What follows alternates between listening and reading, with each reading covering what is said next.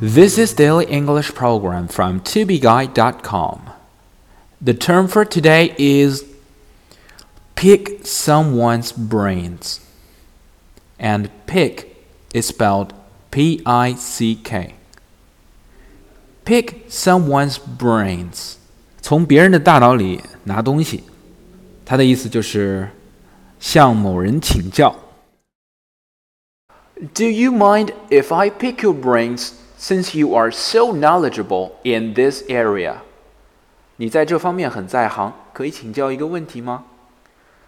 Do you mind if I pick your brains since you are so knowledgeable in this area? Guys, can I pick your brains on choosing a movie? 嗨，能不能帮我选一部电影呢？Guys, can I pick your brains on choosing a movie? Hey Steve, can I ask you a question? Since you are so wealthy, I just want to pick your brains on how to become a rich man.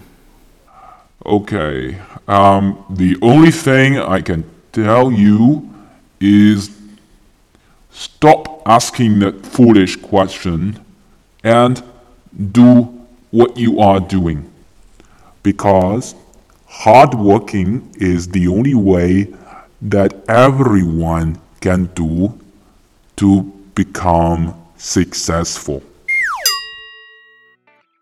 For more video series of my show, please check out my website at tubeguy.com or follow us on WeChat.